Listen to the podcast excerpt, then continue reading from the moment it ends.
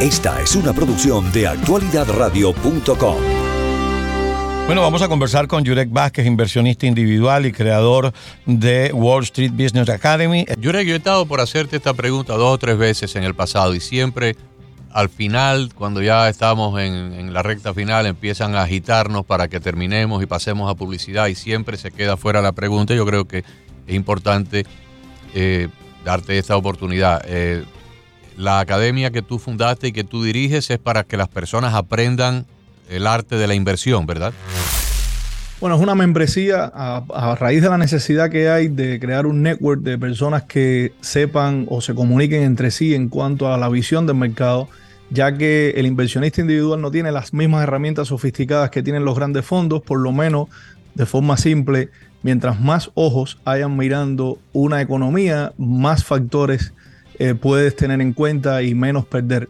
Entonces creamos una membresía que básicamente son personas afín, que estamos todos mirando el mercado y buscando oportunidades de forma individual, no con el dinero de ninguno de nosotros, sino cada uno con su dinero individual, pero mm. sí es una, una membresía educacional. Si quisieras aprovechar y dar los datos que se puedan poner en contacto con, contigo, si lo ves pertinente, si no, pues pasamos a otra cosa. Con mucho gusto, en las redes sociales pueden buscarme arroba Yurek Vázquez. Y con Y y con K al final, ¿verdad? Sí, Y y con K al final. Y con mucho gusto respondo cualquier pregunta que me quieran hacer. Doy mucha información gratis a través de las redes de eh, forma educacional y, me gusta, me gusta esa interacción con la audiencia. Ya lo saben, es arroba Yurek Vázquez. Yurek lo escriben ustedes con Y al principio y K al final. Ahí, ahí está. Entramos en materia. Entramos en materia. Eh, bueno, buena noticia, ¿no? Nos parece a nosotros buena noticia de que la Reserva no haya aumentado los intereses. Estamos en un escenario, Agustín, donde las buenas noticias son malas noticias. Eh, y esto no es, y esto no es para ser obviamente dramático ni nada por el estilo. Ustedes saben que como inversionista individual, nosotros siempre vemos oportunidades en cualquiera de los escenarios. O sea que no con esto estamos pintando un escenario negro. Pero lo que pasa es que hay muchas personas que no tienen la exposición a este tipo de herramientas que sí se ven muy afectados porque cuando tienes una Reserva Federal que hace una pausa, quiere decir que no está viendo la agresividad en la economía, a pesar de que tratan de con el lenguaje expresar que la economía sigue sólida, no está viendo la agresividad como para que la economía pueda sustentar más alza en la tasa de interés. Incluso las proyecciones a 2024 es una contracción en la tasa de aproximadamente 0.50%. Eh, por ciento. Anteriormente era un 1%, la proyección quiere decir que se puede decir que es un poco más alentadora, ya que nada más que están proyectando ahora un recorte de 0.50, lo cual implica que ellos están anticipando una contracción menor a la que anticipaban anteriormente. ¿Dónde está la difícil tarea de la Reserva Federal. Número uno, hay que entender que estos son proyecciones. Y proyectar es muy difícil porque hay muchas variantes que puede haber en medio, sobre todo cuando tienes un presidente tan impredecible y que tiene aparentemente, como decía un vecino mío en Cuba, tiene un plan para destruir. Porque el, cuando tú tienes tantas variantes de un, gobierno, por ejemplo, que está a punto de cerrar porque no se ponen de acuerdo. Tienes las deudas de automóviles que están extremadamente elevadas, por encima de un 2% de los niveles prepandémicos. ¿Y por qué se compara con los niveles prepandémicos? Porque se dio mucho dinero a la población durante la pandemia y sin embargo, aún así, las deudas estas están mucho peores. La adquisición de un auto hoy en día no tiene el mismo precio averaje que tenía anteriormente. Hoy en día un auto averaje está en los 54 mil dólares aproximadamente y a los intereses actuales quiere decir que eso implica 800 dólares de letra alrededor eh, de letras mensuales.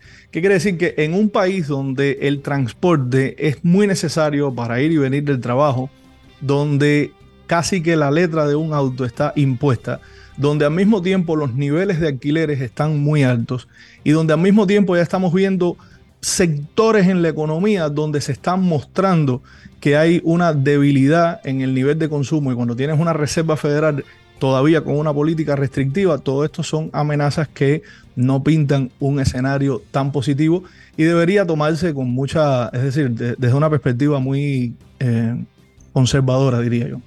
Yo tengo una, una duda y, creo que, pudiera estar en, lo cierto y tiene que ver con eh, el espíritu de la medida. Es decir, el mantener las tasas como están, el no aumentar como muchos pensábamos que iba a ocurrir suena más a una medida política que a una medida económica, porque recién acabamos de ver los números de la inflación y no podemos decir que la inflación está bajo control. Quizá está bajo control en los números, pero en la práctica nos estamos dando cuenta que mientras, como bien lo ha comentado Agustín en forma reiterada, que mientras los precios de los combustibles se siguen disparando, no hay manera de controlar la inflación. Entonces la medida me suena más política que económica. Pero también lo puedes ver, como él estaba explicando, como un arma de doble filo. O sea, vamos a llevarlo al plano de un paciente que está grave en el hospital y tiene em, una infección, para lo cual todos los libros indican de que el antibiótico es lo... Pero al mismo tiempo tiene un problema renal y entonces ese antibiótico particular que va a ser eh, el que va a controlar esa bacteria en particular... Le va a perjudicar más Le va a perjudicar el problema renal. Entonces el médico tiene que irse por una de las dos, la menos complicada de las dos de los dos escenarios. Es preferible que siga con un poco de infección, pero no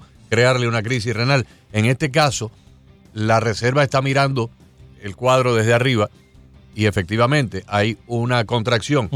Si aumenta los intereses, agrava la contracción. Entonces yo creo que optó, bueno, vamos a jugarnos la baraja de que la inflación, como la contracción está indicando de que hay menos consumo, es posible que aunque no aumentamos los intereses, la inflación no se va a disparar porque la gente no está consumiendo como estaba consumiendo hace unos Y de pronto se puede estimular el consumo. Exactamente. hay que tener en cuenta hay que tener en cuenta que todos estos índices de inflación son índices anticuados que no necesariamente se ajustan a la realidad que vivimos hoy en día. Y em, otra cosa es que, por ejemplo, cuando tú tienes una inflación en la canasta general que se está utilizando para medirse, que se mantiene baja, pero en los productos de necesidades diarias de las personas están pagando todavía un 12%, un 20% y en muchos casos hasta un 100% por encima de lo que estaban pagando hace dos o tres años atrás, a esa persona la inflación no le representa un 4,2% como está en el PCE Core Inflation. Para nada. Entonces, para, absolutamente para nada. Entonces, automáticamente una, eso lo que hace es que usted si antes ganaba 100 mil dólares, ahora necesita 200 mil o 300 mil dólares para poder cubrir lo mismo que cubría cuando eh, se sustentaba con un salario de 100 mil. Entonces, ¿qué, ¿qué trae eso como consecuencia? Y ahí es donde viene el, sabor a plan siniestro que se ve detrás. No, lo que trae como consecuencia es que empieza a crearse un, tipo de, de, mal, de, mal sabor en lo que es los ciudadanos. El presidente sale diciendo entonces que el problema es las corporaciones que están teniendo altas rentabilidades y aumentando los precios cuando no es real. Los altos precios de energía hacen que todo el transporte, la fabricación, los costos de adquisición aumenten y las compañías están forzadas a tener que aumentar sus precios y pasarle el precio al consumidor. Entonces empieza las personas a atacar a las compañías a través de las uniones y empieza a crearse un conflicto y un escenario en el país completo de división. ¿Y qué hace un país cuando está tratando de prosperar? Lo primero que hace es traer la inversión extranjera y traer compañías extranjeras. Entonces, cuando tienes un gobierno que hace políticas que aumentan la inflación, contrarrestan los efectos de la Reserva Federal y en mismo tiempo eh, incentiva a la población a que vaya en contra de las corporaciones, la fórmula es catastrófica y no eso, ya, ya no tenemos un problema de inflación, ya entonces lo que tenemos es un problema de estrategia global nacional. Y hay otros factores que son imponderables que están contribuyendo a la inflación. voy a poner tres ejemplos. Eh, yo estaba eh, cortándome el cabello la semana pasada o antepasada y habían dos barberos que estaban conversando y uno le dijo le preguntó al otro, oye, ¿te han, ¿te han subido el alquiler? No, no, no, hasta ahora no dice. A mí me subieron de 1.300 a 1.600 mensualmente, ¿no? El apartamento, de 1.300 a 1.600. Eso es un aumento del 25%. En la zona mía subieron un 100%. En la zona mía el averaje, en la zona mía el averaje era aproximado de unos eh, 3.000 dólares y han subido a 6.000 dólares aproximadamente. Ahora llega en noviembre, van a llegar las facturas oficiales del condado Miami-Dade de los impuestos a la propiedad. Todo el que alquila todo el que alquila va a ver un aumento en su alquiler porque el dueño, cuando le suben 800 o 1000 dólares los impuestos anuales, se los va a pasar al inquilino. En algunos casos serán aumentos pequeños de 40 o 50 dólares, pero en otros casos pueden ser aumentos de, de 200 o 300 dólares.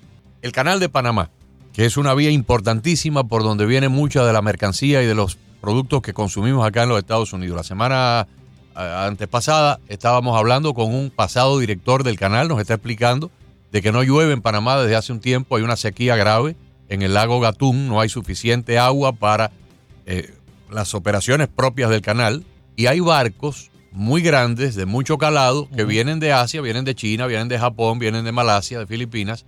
Cuando llegan a la parte por donde entran al canal, por el Océano Pacífico, no tienen suficiente agua para el calado, porque las esclusas están trabajando por debajo del nivel. Entonces, la mercancía, los contenedores, lo tienen que descargar en el puerto de Panamá, Panamá City, que es el que está en el Pacífico, transportarlo por ferrocarril hasta el puerto de Colón, que es el puerto que está en la otra punta del canal por el, o sea, por el Mar Caribe. Pero el barco no puede ir en ferrocarril, el barco se quedó allá. Tienen que contratar la naviera otro barco, que es el que va a hacer el trayecto desde el puerto de Colón al donde van a montar los, los, contenedores que fueron por ferrocarril a través de todo el territorio panameño y entonces llegará a Tampa, llegará a Jacksonville llegará al puerto marítimo de acá de Estados Unidos a donde iba destinado. Eso tiene un encarecimiento de 700 dólares por contenedor. Me enteré ayer que el mismo fenómeno está ocurriendo en el río Mississippi.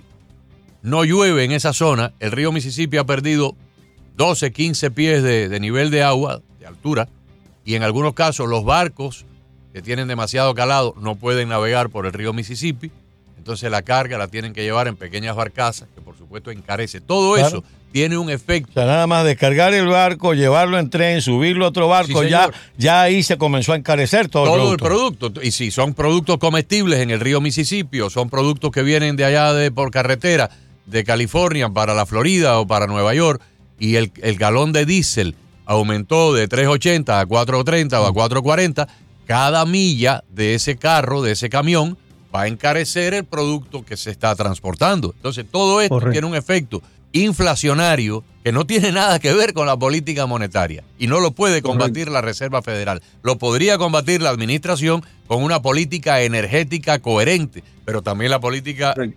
es totalmente patas arriba. ¿Qué hizo Trump en el momento de la pandemia cuando colapsó la economía global? Lo primero que hizo fue ir a Arabia Saudita, hacerle una negociación inmediata y proteger la industria, petro- la industria petrolera en los Así Estados es. Unidos. Los presidentes tienen una influencia directa en lo que se produce en el país.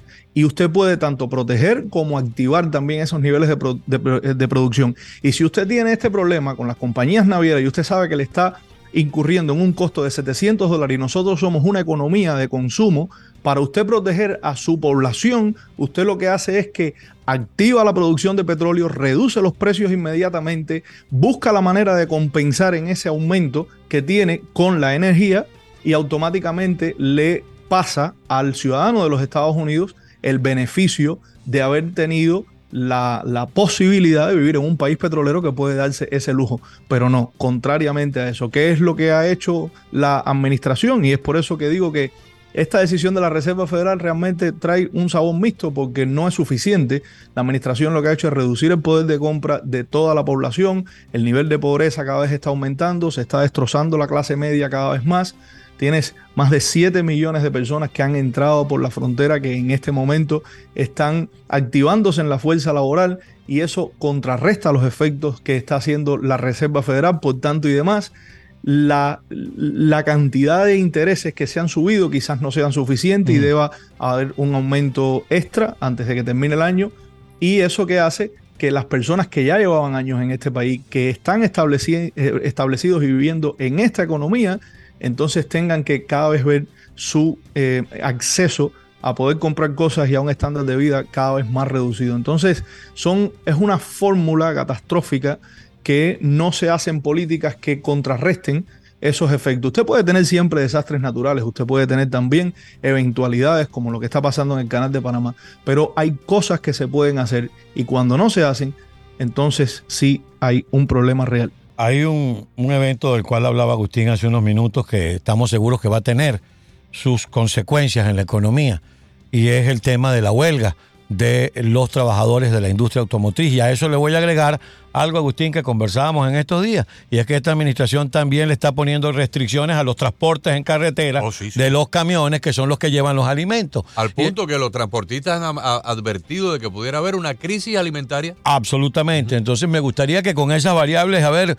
pudiéramos hablar de una proyección de lo que va a ocurrir. Porque, ¿qué pasa? Ya llevamos cuatro o tres, cuatro días de huelga, eh, de huelga automotriz y eso lo vamos a- dentro de poco, eso va a afectar ya en los números de la producción. Y obviamente a encarecer los vehículos nuevos, a encarecer los vehículos usados, los autopartes, y toda esa industria termina provocando un, caos económico. Así mismo es. Y no solamente eso, la cantidad de compañías de camiones pequeñas que colapsaron con el aumento de la energía, del costo energético, que no podían sufragar el costo de los viajes para que le fuera rentable y muchas personas liquidaron sus camiones a pérdida. Yo tengo un amigo que lanzó una aplicación que manejaba aproximadamente 80 camioneros bajo su aplicación y casi todos, casi todos los camioneros que tenían perdieron sus camiones y tuvieron que deshacerse de los equipos de trabajo porque no podían sufragar los gastos en comparación a lo que le costaba el petróleo. Eso todavía lo estamos viendo. Imagínate cuando se une con esta huelga, imagínate cuando se une con estos altos precios de petróleo que ya estamos viendo experimentar, que acaba de subir por, encima de 91 dólares el barril, y cuando nos estamos aproximando al invierno. Perdón, y ya Chevron, Chevron, proyectó, Chevron proyectó que puede llegar a 100 el barril. Sí, definitivamente 100 y, se está eh, pensando que hasta 120 mm. también. Ojalá que no, pero se está pensando. Y digo ojalá que no, porque eso empeoraría mucho la situación con la inflación. Como, como, como sabemos, hay, hay muchas áreas primordiales del, del, que, del productos necesarios que consumimos diariamente que no tienen nada que ver con lo que se está reportando en el índice, están muy por encima. Y la, el problema de la energía afecta mucho esto. Y el transporte, que bueno, al final el transporte es lo que mueve todo a nivel nacional. Si el transporte no está funcionando correctamente, pues hay un, un caos y un retraso tremendo una escasez de productos y eh, obviamente que es preocupante. Pero las mismas preocupaciones que hemos visto desde el principio de esta administración, yo lo digo y lo vuelvo a repetir porque a veces los mensajes necesitan enfatizarse, y es que esta administración tiene el mismo patrón de Cuba y Venezuela. Son expertos en crear escasez, porque es a través de la escasez que usted domina a la población y eh, todas las decisiones que se están tomando están llevando a eso. Estoy viendo, estoy viendo el cierre de hoy, pareciera que va a la baja a pesar de la noticia. Sí, los mercados sí han, han, ido a la baja porque se están proyectando. Sí, ya está cerrando, faltan, faltan seis minutos, cierra a las cuatro, ¿no? Están anticipando una contracción correcto. Lo que pasa, lo que pasa es que el, además de que se está anticipando una contracción, todavía la Reserva Federal no puede dar una, una proyección clara acerca de si continuará o no subiendo los intereses. Entonces lo que ha pasado es que en la proyección de hoy se, se, se, estima que los intereses van a durar altos por más tiempo. Y obviamente eso pone mucha presión en el consumidor y ralentiza mucho la economía. Y es la razón de por qué estamos viendo los mercados reaccionando a la baja. Veamos ahora en los próximos días los eh, diferentes eh, líderes de la Reserva Federal que normalmente después de estas reuniones salen comentando y tal, a ver qué, qué alivio le pueden traer al mercado. Todos los alivios de momento son verbales porque políticamente hablando y financieramente hablando hay muchas presiones amenazando en este momento.